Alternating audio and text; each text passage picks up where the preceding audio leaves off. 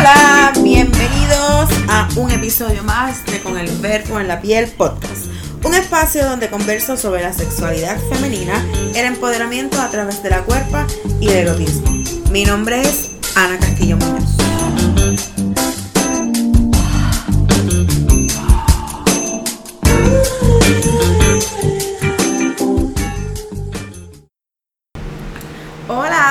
Bienvenidos a un episodio más de Con el Verbo en la Piel podcast.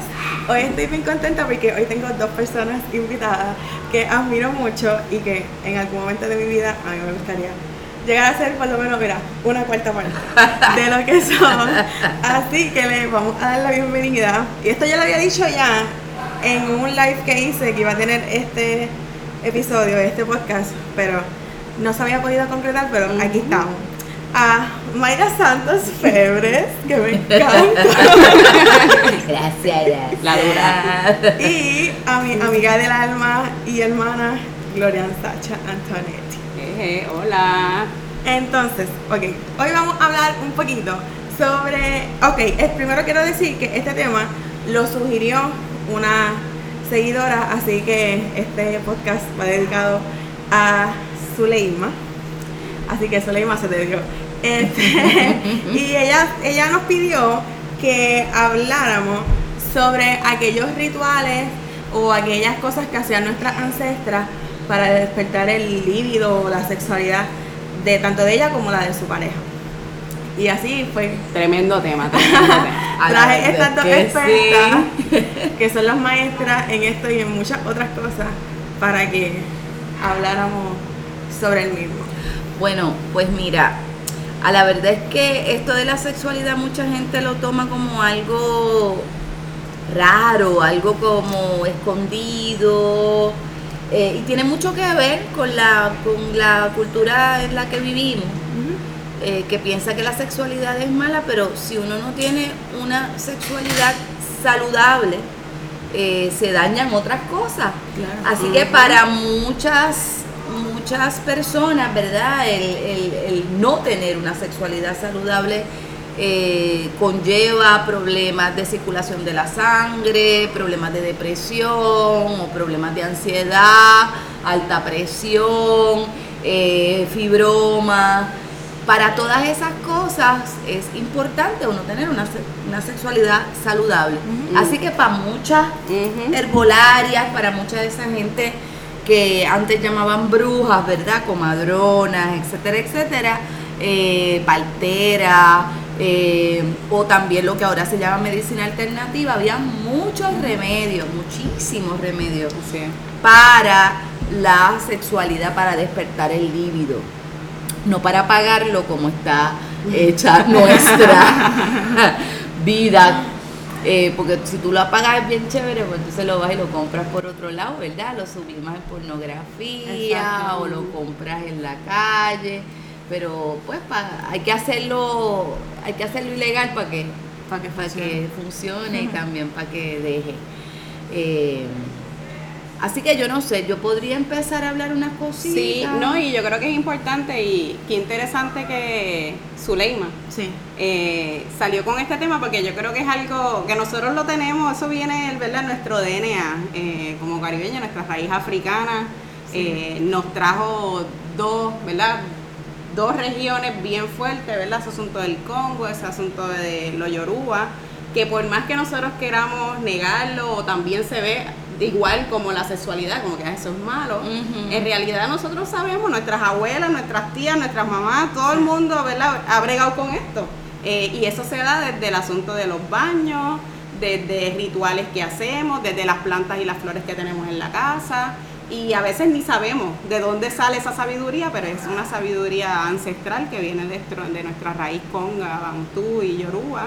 Ajá. Y eso no lo podemos, ¿verdad? No lo podemos negar. Y si a eso le juntamos este los yerberos, los yerberos puertorriqueños, que pues obviamente como muchas de estas plantas estaban en toda la franja del Ecuador, ¿verdad? Por el paso de los huracanes, por ahí mismo llegaban las semillas de un lado para otro y de otro lado cruzaban para allá, pues entonces eran semillas que, que se reconocían.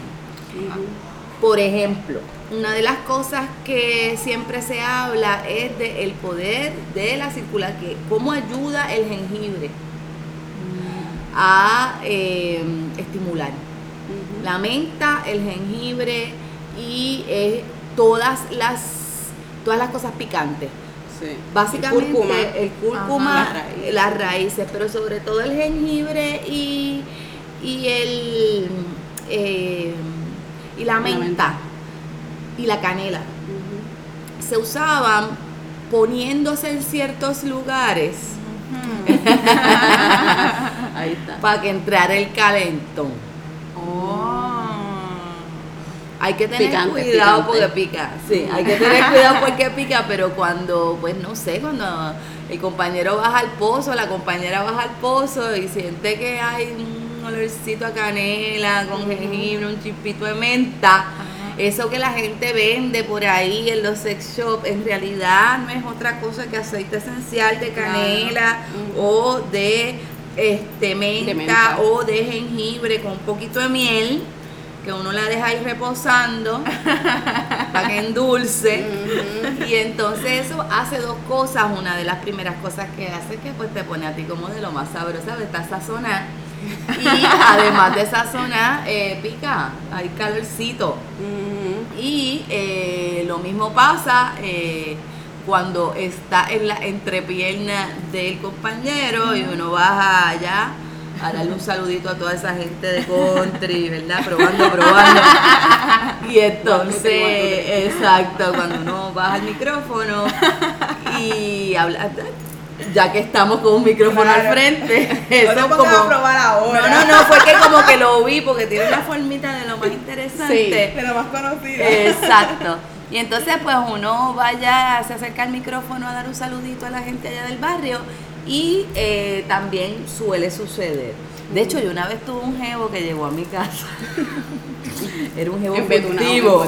Estaba sazonado en canela y entonces era como a mitad de día, él llegaba del trabajo, se escapaba, llegaba aquí, yo me escapaba de los nenes, no había otra forma. Mm. Como a las 11 de la mañana el hombre llega y yo, eh, a mí me gusta a veces, tú sabes, virar compañeros. Eh, virar machos es de las cosas más lindas que hay sobre la faz de la tierra, uno se siente bien solidaria. Eh, y entonces estaba virando macho. Las personas que no saben qué es virar macho, por favor búsquenlo en el internet. Googleen, googleen. Googleen. Y entonces, eh, pues yo estaba eh, virando y entonces había como un olorcito de canela en ciertos lugares donde usualmente no huele a canela, que está de lo más chévere. Ese juego y a la misma vez es cierto, no es que te pongas ahí, ¿sabes? Sal, anís, anís estrellado y sal moscada. No es eso, no es cualquier hierba, son Claro. unas.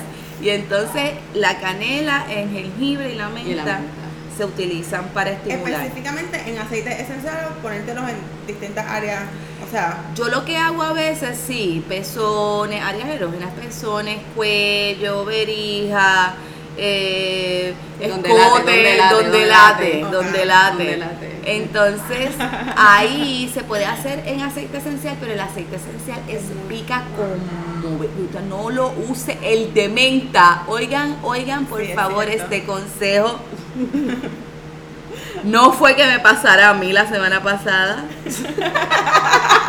Eso no pasó. Eso no pasó. Niego mi realidad. No se pongan aceite de menta puro Ay, en las ferias. No lo hagan. No lo hagan. Sí, No llora. Una basecita quizás de aceite de coco también puede funcionar con el aceite esencial y dos o tres gotitas, exacto. eso Con una basta, ¿sabes? Qué interesante. Eh, eso. Y Ya todo el mundo en las casas así como que Ah, sí. haciendo los aceites. este podcast todo el mundo va a salir para una botánica a buscar. A veces lo único que uno tiene que hacer es abrir la nevera o la alacena. También está la miel. La miel que lo conectan con Ochun, que lo conectan con Astarte, que lo conectan con la Virgen de la Caridad del Cobre Cachita, que la conectan con Venus, el amarillo. ¿Pueden explicar lo que es Ochun para las personas que primera Claro. vez se acercan a Todas estas personas que yo estoy hablando, de estos nombres que yo estoy diciendo, son nombres de deidades femeninas, ¿no? y tú lo que estás es invocando el poder de la feminidad. Eh, que usualmente en muchas culturas es hasta, es hasta interesante, ¿verdad? Cómo se, cómo se corresponde el color amarillo, el color calabaza, eh, es ese, esa gama entre el amarillo y el rojo, por un lado, eh, como que llama a, esa fuerza. Muchas, muchas religiones las han personificado y hay mucha gente que llama a Ochum o a la Virgen de la Caridad del Cobre. Ochum es eh, la deidad que es la, la diosa, dicen, yo la pienso más como una fuerza, la fuerza de los ríos, del agua dulce, de la fertilidad, de la abundancia y de la creatividad. Lakmi también eh, es lo mismo. Eh, el Zulí, hay muchas mujeres que se llaman así, ¿verdad? Muchas, muchas fuerzas que se llaman igual en muchas culturas. Y entonces lo que funciona cuando tú la llamas es, es, es que tú te pones bien, bien, bien mujer. Y hay que llamarla. Hay que llamarla y uno la llama acercándose a sus comidas, a sus colores. Y la miel, la calabaza. Elementos. El color amarillo en la ropa, la vestimenta. Es importante que siempre eso esté por ahí, ¿verdad? Panty amarillo. el distro amarillo. Oye, con razón la cancioncita. Hablando así como que de, de lo amarillo, yo recuerdo que mi mamá para final de año, esa siempre ha sido como su color para vestir a final de año. Y uno de los rituales que ella hacía para recibir pues el año nuevo era buscar flores de calabaza, que por lo regular son entre amarilla y anaranjado claro, y darse un baño. Y salir a comprar una pieza de ropa amarilla, para recibir el año. Y también recuerdo algo que hacía, y era que compraba ámbar. Ah, compraba ámbar. Y pues la llevaba puesta, la llevaba, y podés ponértela en collar, en pulsera, tener la piedra, o cargarle en la cartera. O polvillo de ámbar, sí, eso es bien importante. El ámbar, yo últimamente me ha dado, se me han roto muchos cristales en mi casa, vasos y bandejas, y, y entonces, este, pues yo soy media bruja, ¿verdad? Y además intuitiva, porque si no, de ahí se alimenta la, escritura de, todas estas posibilidades de símbolos eh, y de fuerzas que se corresponden, yo creo en eso. Y, todo tiene que ver con la luna, con la luna amarilla. Eh, y, con esas mareas eh, que, que suben con la luna y con esos desbordamientos de río de cauces de río que se desbordan y con el, la, fluidera, eh, y de esta cosa acuosa que somos muchas mujeres. Esto del ámbar significa la piedra del ámbar y eso es algo que también se utiliza mucho para hacer amarre, que de eso hablamos después. Eh, el ámbar es y significa, eh, es la resina de los, de los árboles petrificada, ¿no? Mm. Entonces lo que significa es el agua que corre por lo que da fruto. Ah, ya, interesante. Y significa, la, eh, eh, según yo estaba estudiando esto, esta mañana precisamente, eh, y por eso te tengo tanta piedra de ámbar, hoy, estoy amarilla, además porque sabía que venían para acá, no, no, no, no ni, ni, la canela la usé ni nada de eso, pero sí di un baño en la casa, de, le pasé un mapito de, de, hierbas dulces. Entonces, eh, el ámbar significa equilibrio de emociones. Porque la gente confunde mucho, por eso es que por eso es que el rojo es pasión, pero hay que cogerlo con calma porque el fuego construye, transforma, pero también destruye. Eh, y el ámbar, que queda un poquito antes, es esa cosa rica de sentir al otro y de sentirse, es la sensualidad. Entonces, esa es la sensualidad que uno está llamando cuando llama un chum es el perfume, son los colores, la coquetería, es el registro amarillo, es esa ecuanimidad de emociones con intención. O sea, te voy a tumbar, pero no estoy aquí asfixiada, muriéndome por ti, porque no hay cosa menos, no hay cosa menos sexy en el universo Sí. que estar asfixiado. Ajá. Sí. Asfixiar una o, a- o asfixiar al otro. Entonces, pues la sensualidad y la sexualidad saludable se da en equilibrio. Sí, marinar la cosa. Hay que darle la vuelta. y. De hecho, en los arenes y, en, y los Kama Sutras, muchos de los, de los rituales de hacer el amor divinamente, ¿no? Que es que se supone que eso es un lingam, es una conexión, un ligue, pero es para llevarte a lo divino. Como el sexo tan, tántrico. Exacto. Básicamente eso. Eh, y lo que se recomendaba siempre era que tú tuvieras todo, flores, perfumes, comidas, Mm, licores, caricias y a lo último que metieras mano. Eh, lo cual en esta vida contemporánea es casi imposible porque uno tiene que hacer quickie en los parking, lo que busca a los nenes, paga las cuentas. Es lo que digo, el capitalismo y la sexualidad no ligan. No, no. O sea, solo si la sexualidad se convierte en mercancía puede Claro. fluir la cosa, pero cuando es de verdad, verdad, pues Es difícil. sí, Tindler sí, Kama Sutra no. Sí. Y yo creo que con ese asunto también el, el factor de ritualizar, ¿verdad? De, desde el amor propio hasta, ¿verdad? Para afuera, Claro. apalabrarlo, escribir, que es eso que nosotros estamos buscando, que Sí. queremos de nuestra sexualidad, de nuestras, ¿verdad? Cuán sensual nosotros queremos ser. Eh, yo creo que eso es interesante y hacer también tu, tu rito. propio ritual. Tu propio ritual, escribir, el baño, las fragancias y que todo eso sea una, ¿verdad? Un complemento más para, para el producto final que no necesariamente. Sí, sí. exactamente. Y por algo se llaman las lunas de miel, es las lunas de miel, o sea, se supone que la gente se, se casa y después va hacia una luna de miel y lo que tiene que ver es Oye, con sí. esto. Sí, sí, sí, son lunas de miel. O sea, es que, es que está por todas partes, pero uno como que no la cacha por la prisa. Que nosotros vivimos en, metidos en un simbólico, en un mundo simbólico donde todo significa. Las Mm. piedras, las flores, las frutas, las especias, todo significa. Entonces es cuestión de uno entender ancestralmente, ¿verdad?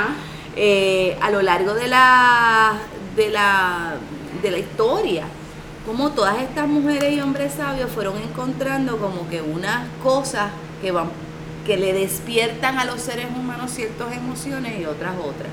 Por ejemplo, el mar es bien chévere, pero el mar es malo uno meterse a la playa y después tratar de meter mano porque uno está tan relajado con el magnesio que es de la, De la de la sal. de la sal, que uno mete mano y se queda dormido después. Eh, da para una. Sí, agota, agota. Exacto, no porque la sal es otra cosa. La sal purifica, relaja los músculos. La miel es, ya vamos por otro lado. ¿no? La miel calienta su poquito, le da esa cosa resbalosa, todo lo que toca, dulce, uno como que se queda pegado. Y si le metes demasiado fuego a la cosa, pues ya tú sabes que estás rondando el cantazo, la pescosa, que está muy bien. la nalga, las mordías, que están muy bien, yo no estoy diciendo que no. Eh, de hecho, no estoy diciendo que no. De hecho, afirmo y declaro que no estoy diciendo que no. Está muy bien. Gracias. Eh, esto se comprende, ¿no? Pero, eh, pero pues es, es es- por eso es que la intención es tan importante, como tú dices, Gloria, que la intención sea importante, que tú sepas qué es lo que tú quieres, una nalga o un besito este, en el Sí. gistro amarillo. O, o las dos cosas. Sí, me gustaría también que tocáramos la, la importancia que tienen las flores dentro de todos estos rituales. Sí. Mira, los baños.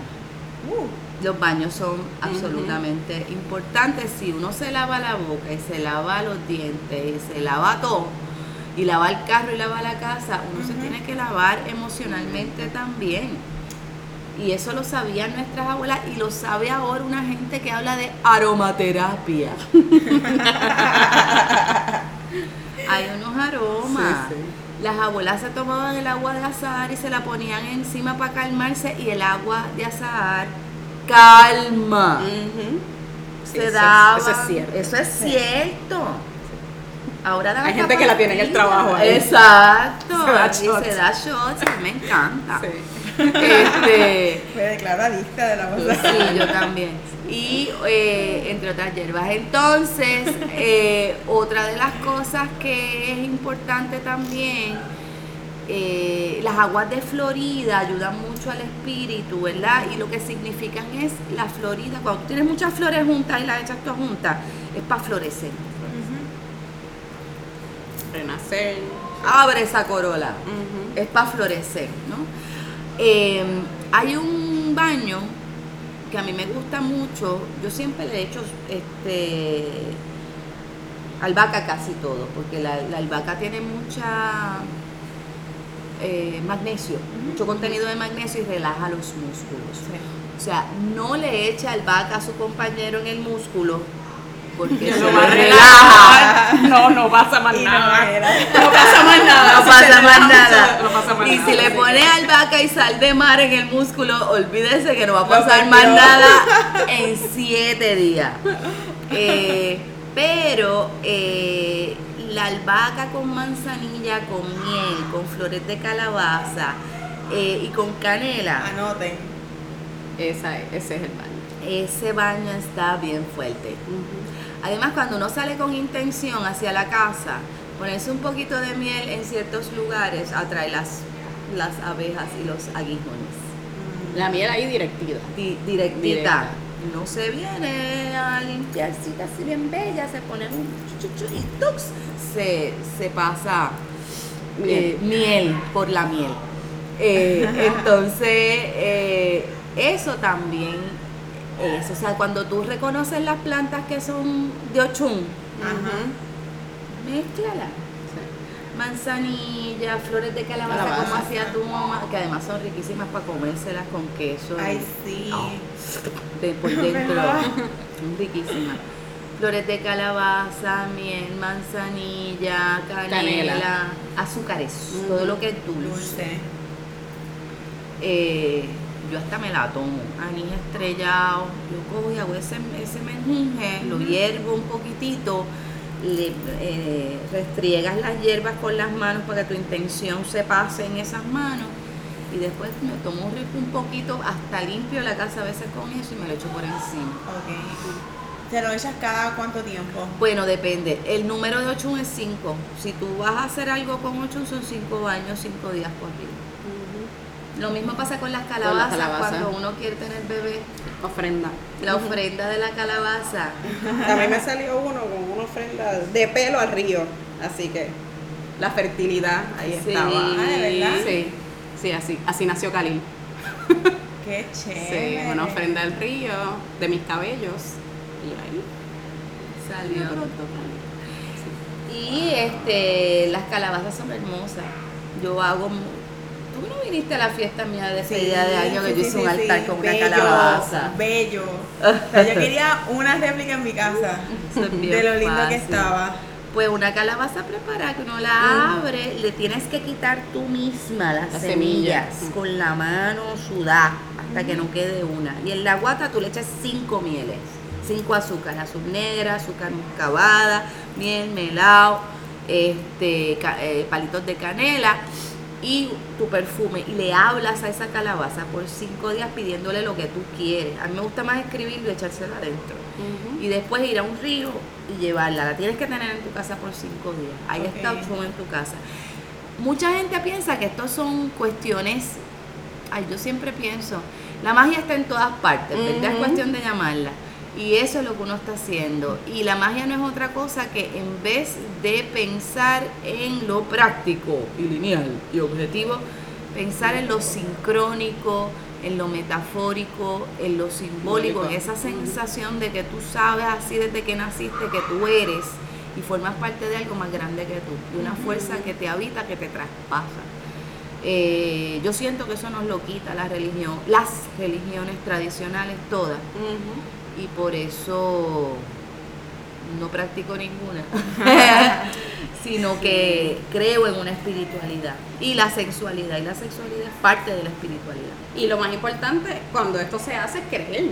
Claro, que sí. la miel funciona, porque de pronto empieza la gente a hacer todas estas cosas, pero Exacto. tú no conectas. no conectas con lo que estás haciendo y pues de pronto no pasa nada y dices, ah, que ya la- las brujas estas no sabían nada. Exacto, Pero hay que, hay que, hay que hacerlo, ¿verdad? Creyendo que esto E intencionando. intencionando. Y, y no tan solo que se quede en, en- en el baño, sino que tú también como persona lo internalices y tú salgas con esa misma energía a la calle. Porque no es que tú te vas a tirar un baño y cuando salgas de tu casa ya vas a tener un jevo esperando por ti. No, eso No, por es- esto- ejemplo. Esto, no es Advil. Este, aunque sí es químico. Pero es una química que incluye tus intenciones Sí. y tu energía emocional. Otra cosita es que eh, si no funciona, es para tu bien. Sí. Hay veces que uno pide una cosa y no llega y es porque no va, punto y se acabó, por más que tu ego, que tú quieras, que tú quieras mover la cosa para un lugar al que no va. Eh, y, y por eso es que, que uno tiene también que preguntarse por qué no funciona. O sea, porque yo estoy saliendo a la calle con embarrada en miel y no se me pegan ni los gatos. Exacto. Hay que ver qué es lo que hay que limpiar entonces antes. O sea, qué, fue, qué, qué intención cruzada tú tienes que no deja que lo que tú estás tratando de conseguir no se manifieste. Exacto, y yo pienso que por eso mismo es que muchas veces uno comete tantos errores de elegir mal porque está como en la desesperación de querer algo cuando realmente eso no es lo que tú necesitas, a lo mejor necesitas volver a reconectar contigo desde la raíz para poder entonces emprender Sí, también. dar espacio. Sí. Sí, y además este nada pasa cuando tú estás desesperada. Sí. nada pasa. Eso es uno de los grandes obstáculos eh, y, y lo digo porque yo soy eh, la desesperación en patines, o sea, eh, yo tengo, creo que soy la persona menos paciente que hay sobre la, la faz de la tierra y eso me ayuda y me desayuda mucho. eh, y, y pues es mi naturaleza, o sea que tengo que aprender a bregar con ella porque en algunos momentos la impaciencia es bien buena porque le meto fuego y candela a un montón de cosas y salen pero sobre todo cuando la puedo llevar hacia la persistencia, porque la, la impaciencia está a dos grados de la persistencia, ¿no? Sí. Eh, no, yo quiero que esto pase ya, ya, ya, ya, ya. Y de repente eso mismo te sigue diciendo ya, ya, ya, ya, ya, por 13 años hasta que pasa. Eh, eh, pero cuando eso es con el otro, uno atropella, uno se sobra, uno espanta. Sí. Mm. Hay un mito de Ochun bien bonito que yo lo repito siempre, un cuento. Eh, es una fábula, como cualquier otro, un pataquí de Ochun. Está una vez Ochun bañándose en un río, ya siempre se está bañando en un río, y ve un pavo real. Y entonces eh, las personas que somos hijas de Ochun, que nos, que, que nos cae eso mucho en la cabeza, nos impresiona la belleza. La belleza Sí, nos no. impresiona. sí. Sí, es una belleza que puede ser de adentro, puede ser de afuera, pero impresiona, ¿no? Y entonces ella se impresionó con este pájaro y se le fue detrás corriendo, corriendo, corriendo. Y mientras más tú corrías, era tan brusca, más el pájaro se escondía en el monte. Y entonces ella corrió entre medio de maleza, se le rompió la cara, se, se, se, se desgreñó, se le, se le enredaban los pelos en cuanto matojo. Y de repente nota que el pájaro está parado en una- un risco de otro río, tranquilo. El pájaro y el río. Mm. Y cuando ella va a acercarse para subirse al risco, se mira en los reflejos del agua y se ve Se ve destruida. destruida, cortada, esmelenada, con pajas por todas partes. Y, y entonces se detiene y se da cuenta de, de lo que se ha hecho ella a ella misma por estar persiguiendo al pavo real. Eh, cada vez que yo me, me, me, me, me enchulo, me dan esos chules psicóticos con los hombres que me dan eh, cada como seis o siete meses me da uno. Eh, Bien frecuente, bien frecuentemente tengo que mirar la luna a ver si está llena porque a veces uno se pone loquita Sí, Eh, y, y mirar y mirarme en el espejo yo eso es una práctica que yo hago conscientemente uno no le gusta mirarse en el espejo mucho se encuentran muchas fallas y qué Sí. sé yo, pero yo me miro en el espejo hasta que empiezo a soñar conmigo. Entonces, si me estoy mirando tranquilamente, pues yo sé que estoy bien. Pero hay que tener cuidado con eso, con, con, o sea, no estoy diciendo Con ir embocado, con ir Exacto, con ir embocado. porque mientras más uno se emboca, más espanta al otro. Cierto. Eh, a veces se llama problemas de autoestima y a veces se llama que una, mm, en esta sociedad uno no sabe, una, es tan corta la historia del deseo de la mujer en esta sociedad, Sí. es tan cortita. Hemos sido el Sí, deseo sí. de... Sí. Ajá. O sea, tan, tan malo que cuando tú eres chiquitita ya te están toqueteando y tú ni sabes qué cuerpo tú tienes ni para qué y ya te están diciendo cosas en la calle y te están tocando tus primos, tus tíos, tu vecino, tu pai, tu padrastro, tu mai, porque también eso pasa. Y, o, o te están diciendo que no, que no te toques, que no te mires, que no Que te eso está esto, mal. que no, que eso está mal Ajá. y tú todavía no eres ni siquiera eres un retollito de persona y ya le tienes miedo a tu cuerpo y eso desvía y desvincula un montón. O sea, el deseo es difícil. Es una fuerza bien, bien potente y, y, y chula, pero tiene su ciencia, ¿no? Tiene su sabiduría. Yo estoy aprendiendo ahora, a, lo- a, mi, a mis 52 años, a esta, a esta edad decorativa, ahora es que ya yo dejé de querer un hombre para para los hijos, para el hogar, para la familia, para que me validen, para que yo tener pareja, ya yo dejé de querer tener un hombre para, yo quiero tener un hombre con, conmigo. ¿no? No para, No sino con- para, sino con, digo, que, que se pare lo que se tenga que parar, pero con Conmigo gusto. para. Exacto, conmigo para la cama, con el verbo en la piel. Exacto. Sí, fíjate, y es interesante que el deseo de la mujer es, sí, como nuevo. ¿verdad? bien Sí, nuevo. Es nuevo. Y lo que sabemos que de, de siempre y de antes, eso está mal. Pero sin embargo, el deseo del hombre es embocado. Porque Es el machismo, o sea, Sí. eso, tú tienes que estar embocado, porque si no estás embocado, eres menos. Exacto, Hombre. eres menos hombre. Sí, yo. Así que estamos ahí como, ¿verdad? Es bien interesante porque esta mañana eh, estaba hablando con alguien que me hizo una pregunta sobre cuándo iba a ser el próximo brunch de Jeva, porque tenía una amiga que tiene veintipico de años y que es la primera vez, o es, o es ahora que se está abriendo al tema de la sexualidad. Y que, que cuando lo iba a hacer, porque ella necesitaba llevar a su amiga para que viera que hablar de sexo entre mujeres es normal. Entonces yo digo, wow, o sea, desde, a diferencia de un, de un muchacho o de un hombre que ya desde los 15, 13, 14 Se le años ya se está masturbando, ya está viendo porno, o sea, a nosotras las mujeres nos cuesta mucho trabajo y todo es nuevo. Es bien nuevo, Es bien- hay que hablarlo.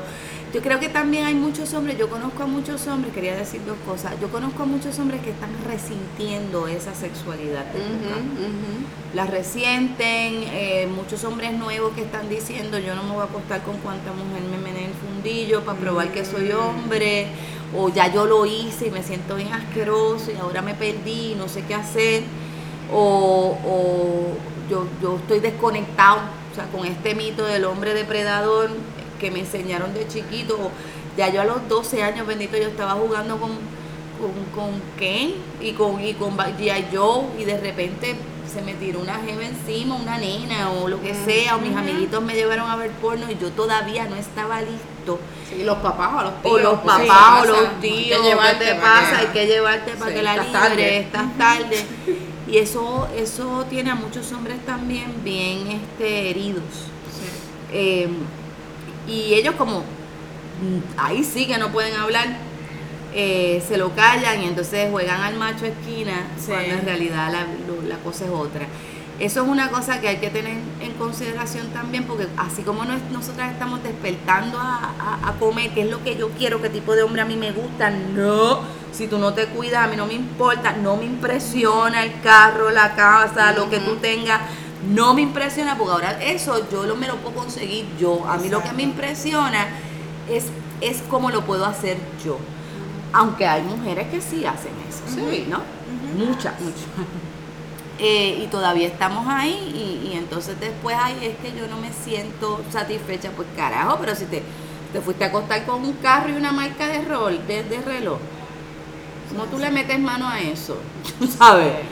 Así que ahí hay un, ahí hay un desquicie, ¿verdad? Social que, que es difícil, es de difícil digestión. Pero por otra parte, hay una cosa bien bonita que estábamos diciendo ahorita de- del deseo y es que lo estamos, yo no siento que es que me voy a corregir una cosa que yo dije, me voy a corregir a mí misma.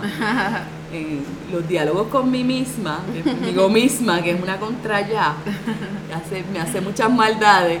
eh, una de las cosas que me doy cuenta es que había un deseo antes, siempre ha habido un deseo de la mujer, pero siempre fue escondido. Sí. Sí. Entonces estaba en las jíbaras de campo y estas, y estas recetas que no se hablan, en, en los arenes, las mujeres, los dildos, los juguetes sexuales, eso fue invento de, de monjas y de mujeres solas. Claro. ¿no?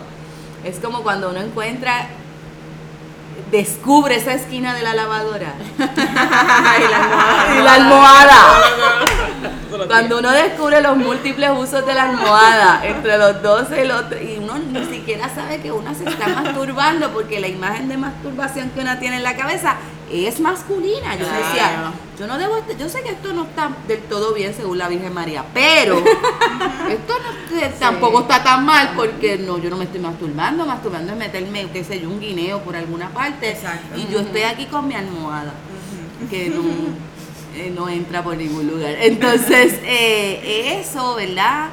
Y también eh, siempre estuve escondido y por eso es que estas recetas y estas cosas perduran, pero perduran. O sea, no lo trate de buscar en un libro porque ese libro no No existe. existe. Es en la memoria. Es la colectiva. memoria colectiva. La memoria Sí. celular. Ajá, también. Oye, ahora que tú mencionas eso, Mayra, tú tienes tu poemario, Anamoy Manigua, que Ah. es más que nada Sí, eso es de la memoria y eso sí, a mí me ha dado siempre con la hierba. La Yo no me había dado cuenta de eso. Es que mi abuela era hierbera. Ajá. Es que yo creo que esa es como la historia de, De todas. las abuelas. Exacto. Sí. Ahora yo me pongo a pensar y digo, mi abuela lo curaba todo con la hierba, lo resolvía todo con la hierba y de seguro tenía su, exacto, sus bañitos, sus bañitos, claro se que claro que se los daba. Sí. Pero mi abuela curaba con hierbas, me acuerdo, y con pe- por ejemplo, es ahora que yo tengo el cuello doblado de haber escrito tanto porque terminé una novela. Esta es la primera vez que hablo en público desde que o en Yeah, privado, desde que terminé una novela que estaba ahí, que me tenía histérica, eh, desde diciembre. no le encontraba el vuelo, no le encontraba el vuelo, me encerré y lo logré. Eh, pero yo sí recuerdo en Villa Prada, allá en la parcela Falú, porque para colmo, o sea, mi abuela era yerbera y yo soy parcelera, yo soy una parcelera con un Ajá. doctorado, ¿verdad? Este, esas mutaciones que ahora somos tantas Tantas, personas, sí. tantas, qué bonito, al fin. Vamos a ver qué hacemos con esto. Esperemos que no sea lo mismo que hicieron los demás, sea algo nuevo. Nuevo. Eh, eh, yo recuerdo en el patio de mi abuela ver las plantas. O sea, y ella enseñarme que era un orégano brujo, que era un orégano grancho, la albahaca enana, la albahaca lila, la albahaca grande, de hoja grande, el cundiamor, que se me olvida para que ella lo usaba, pero yo recuerdo a mi abuela trasteando con el cundiamor, Sí. porque es una totita. El cundiamor cuando uno lo abre es anaranjado y rojo por dentro, o sea, tiene un montón. o sea, es- Como unas pepitas. eh, son las pepitas de la pepita, es la pepita. La pepita. Exacto. Yo me las comía. Yo también me las comía y ella hacía algo con eso. Ella me mandaba al patio a buscar cundiamores y hacía como un dulce de cundiamores que yo nunca lo he visto más. Pero no era para comerse, porque ese dulce ya nunca me lo ponía en las tostadas ni en las galletas por soda. Ella hacía algo con eso que yo no sé lo que No era. era para hacer mermelada, era para... No era para hacer mermelada. Debemos averiguar. Exacto, porque con las acerolas ella hacía su con las dulces grosellas, las papayas, o sea, es que era todo. Eh, hay una, hay un libro, eso sí, de Yuval Noah Harari, se llama eh, A Brief History of Humankind. Aquí me puse eh, bibliográfica. Pero hay una cosa bien bonita que dice este tipo y es que cuando nosotros éramos más silvestres, meros citadinos, teníamos más conocimientos de más cosas versus ahora que tenemos mucho conocimiento de una sola. Y entonces la supervivencia misma eh, dependía de que tú supieras qué planta tú te podías comer, qué planta no, que- con qué tú podías hacer dulce, qué tú podías, qué, can- qué- qué- cuánta sal tú le ponías a las a las carnes para que no se eh, para que no se pudriera. Que Eh, Esas cosas Exacto. las sabía mucha gente y sobre todo la gente más pobre que no podía comprar salud, sino que esa salud o estaba en tu patio o te jorobaste. Exacto. Sí, porque sí. No, hay, no hay de otra. Estás jodido si tú no te podías tomar la sábila con la miel para quitarte el, para expectorar, si tú no podías ponerte hierba bruja en, en el oído, si tú no hacías garganta, no, no te daban a mí, me, a mí la- no había chavos para quitarme las amígdalas y yo siempre estaba con la garganta infectada porque me daban muchas alergias. Mi abuela me quemó las este, La amígdalas amígdala. con tinta violeta. Mm. Yo un día hice y las escupí. Toques de tinta violeta por siete días y se caen solas. Versus Sí. 500 pesos de deducible con plan médico, porque Ajá. tú te las vayan a Sí. quitar. Lo mismo que el Zaino, a mí mis abuelitas me tenían las dos un potecito con agua de, de la playa. Sí. La salina, La que salina. está gratis ahí en el frasquito. Yo veía las estrellas cada vez que me metían aquello por la nariz, pero me Pero curaba. me curaba. A mí me mandaban a la playa. Me decían, ¿tienes fatiga? Sí, llévala a la playa y la metes así que le caigan de esto por la nariz, pero siempre cuando el sol esté más caliente, pues si le da sereno, se enferma. Y entonces a las 2 de la tarde yo saliendo de la escuela corriendo con el colegio con los moños y mi madre ¡fua! a tirarme al agua. O sea, eso, eso es, eso ahora es la medicina natural y homeopática. Pero eso sí, eso, eso no lo están vendiendo. Y la por- aromaterapia, y la aromaterapia, y los aceites y los esenciales. aceites esenciales. Recuerden diluir el aceite de menta. Con aceite de coco, por favor. Eh, con aceite Pero de coco, así, de para que no se- almendra, para que no vean la para que no le pase lo que no me pasó a mí la semana pasada. A punto. Pues yo creo que, que, que es verdad lo que tú dices, que, esa, que ese deseo siempre estuvo ahí y que si uno recuerda las plantas, meditar, yo creo que nada de esto son recetas, recetas nada más. Es que la receta es la base para que tú de ahí crees. Claro. Sí, sí, sí. Bueno, pues ya hemos terminado este podcast. No sé si quieras hablar un poquito del Festival de la Palabra, para Sí. decir la fecha. Pues mira, quiero hablar del festival, pero quiero hablar del camino hacia el festival. Vale. Un poquitito. El festival ha mutado y, y lo estamos viendo según se va, va creciendo de entre los escombros nuevos. Yo estoy bien contenta de lo que está pasando. Eh, estamos en las comunidades. Tenemos ahora un programa que se titula, se llama No estás solo, que no se acaben las palabras, que empezó durante el huracán, Claro. que tú participaste de ello, yendo tú también, estás participando. Eh, toda persona que quiera hacer ese tipo de trabajo, por favor, tírenos al, al- a la página Facebook del Festival de la Palabra. Y es que estamos yendo a comunidades porque las necesidades no se han ido, han cambiado. Sí.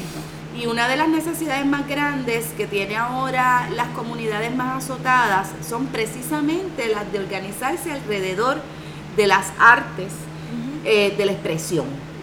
Eh, la danza, la música, las manualidades, la pintura, la poesía, los cuentos, los videos, los fotos, la fotografía, se necesitan en estas comunidades para hacer dos cosas. Una, para que la gente vote el cantazo y acabe de redefinir lo que les pasó y no se queden pegados en la crisis de las noticias y de se va a acabar el mundo. Y dos, para este, crear comunidad. Porque la gente se dio cuenta de que solo las comunidades que están conectadas y se conocen y saben sus necesidades y saben eh, cómo funcionan juntas pueden, pueden encarar estos embates. Así que estamos haciendo puntos seguros de lectura, llevando talleres a Villa Hugo, a Cubuy, a Mariana, a Ingenio, a Medianía, a Miñi Miñi, a Torrecilla, a- por el este. Nosotros nos estamos quedando por el este, que fue por donde entró, Claro. aunque durante el huracán corrimos la Sí. seca y la meca, Ajá. eh, nos funcionaba bastante el este. Punta Santiago, todo eso. Son tantas y tantas comunidades que necesitan que nos estamos quedando cortos. Así que eso es una de las cosas que hago el llamado. Para la gente maestras de canto, tutoras, eh, tutores, eh, eh, mascareros, por favor díganos. Y, y hasta conseguimos chavitos para eso, porque eso ya no se puede hacer voluntariamente, porque la gente tiene que comer y esto es bien necesario. Y fíjate, las artes, perdón, pero lo voy a decir, las iglesias son muy buenas en esto de las comunidades, pero desvinculan un poquito porque por un lado, o sea, tú tienes que ser de esa fe. Claro. Sí, la ideología. Exacto, la ideología. Y entonces los que no son se quedan afuera. Y lo mismo pasa con los partidos políticos. O tú eres rojo, o eres azul, o eres verde, y entonces se crean tribus. Pero como de las, en las artes Exacto. no hay- todo, hay todo cabe, a menos que tú piensas que toda expresión artística, sensual o de belleza es del diablo, eh, que eso pasa, eso era lo que me decía mi padre, ¿verdad? Que yo soy hija de un pastor pentecostal, by the way, salí bruja, pero yo soy hija de un pastor pentecostal, quizá por eso. Entonces, eso nos ha funcionado muy bien. Lo segundo es que nacieron las ancestras. Yo estoy bien contenta con ese grupo de las ancestras. Nacieron de un, nació de un taller del Festival de la Palabra, de poesía vinculatoria o básicamente la escritura creativa. Y dimos un segundo, y dimos un tercero, y durante el huracán eh, empezamos a, la gente empezó a ir a cárceles, a, a meterse también en este programa No está solo, parte de las ancestras. Ahora dimos un cuarto taller y se ha unido más gente todavía. Y es un espacio de apoyo a la expresión de la mujer. Y nos dimos cuenta que hacía falta muchos materiales. Yo creo que, que un buen libro de recetas para el amor quizás sea hasta interesante Oye, sí. publicarlo. Eh, además de esa antología de poetas puertorriqueñas que es urgente. Porque Que viene por ahí, viene sí, por ahí, viene por ahí. Y, y también una de las ancestras, de las mujeres viejas, que yo de repente me doy cuenta que esa antología no existe y estoy alarmada. Eh, el festival va a ser del 8 al 14 de octubre del 2018, dentro de unos cuantos meses, eh, tres, y va a ser un encuentro de eso. Van, va, a haber un, va a haber un conversatorio de mujeres eh, las ancestras, con mujeres de afuera y mujeres de aquí. Va a haber un encuentro de comunidades y de para nosotros mostrar lo que se ha hecho con estos talleres y van a venir escritores, se lo vamos a dedicar a la diáspora porque sin ellos por poco nos jodemos. Claro. Sí, la diáspora, olvídate, Puerto Rico es más que 100 por 35 y además es un país bien híbrido, porque está la República Dominicana que está en Puerto Rico, están los cubanos que están en Puerto Rico, están los chilenos que están en Puerto Rico, de repente Puerto Rico se convirtió en algo tan grande, ¿verdad? Y toda esa gente, todos los mexicanos, los borimex, los algomex, toda esa gente respondió. Respondió, sí. Así que eso a mí me llena de alegría.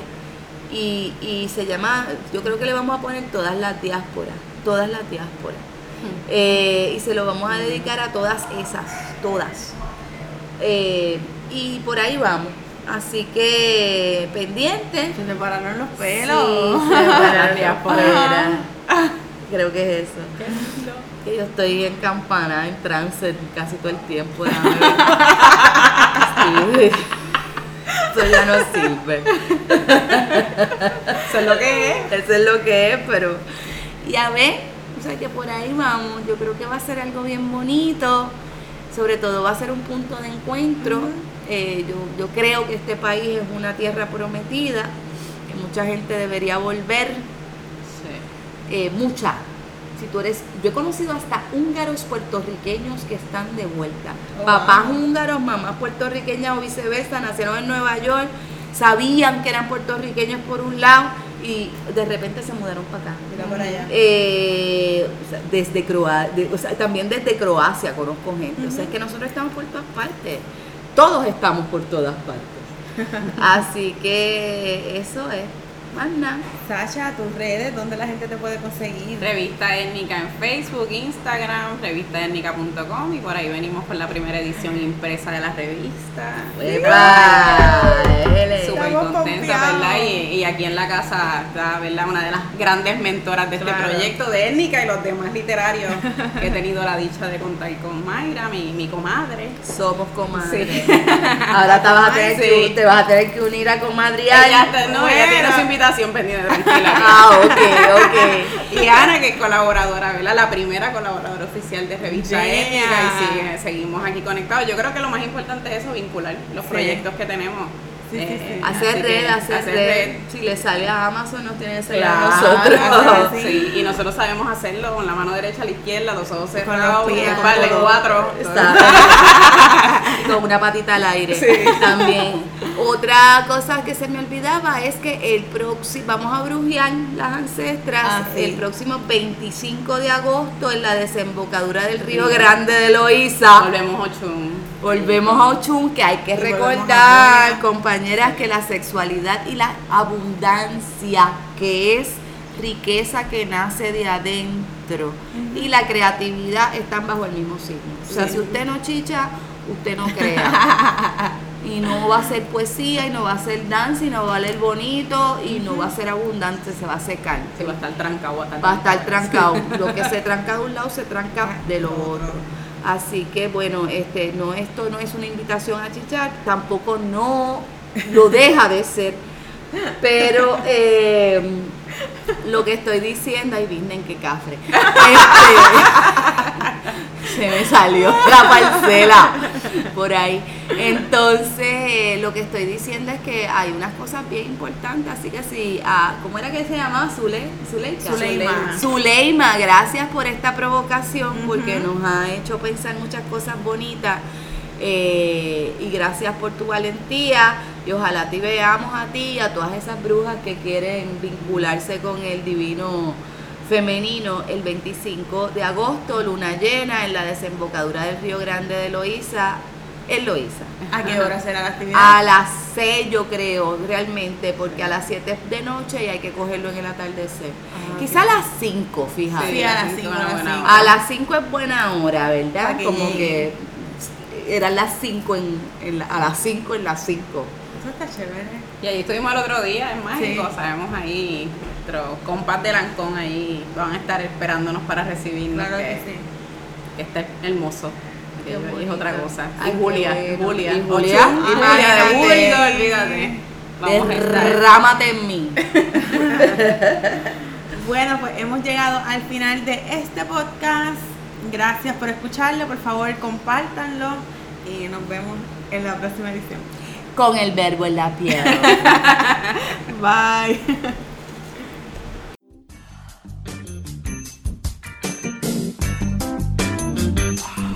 Gracias por quedarte hasta el final de este nuevo episodio de Con el Verbo en la Piel podcast. Para mí es muy importante todos tus comentarios, así que te invito a que nos escribas y nos dejes saber qué piensas, si te gustó, si no te gustó, qué tema te gustaría que trabajáramos en futuras ocasiones. De igual forma, te quiero invitar a que visites nuestras redes sociales. En Facebook nos puedes conseguir como con el verbo en la piel. En Instagram nos consigues como arroba verbo y piel y también nos puedes visitar en nuestra página web www.verboypiel.com. Así que, dicho eso, te agradezco nuevamente por estar en sintonía con nosotros. Así que les mando un beso, un abrazo y los dejo que voy a repartir lindura. Bye.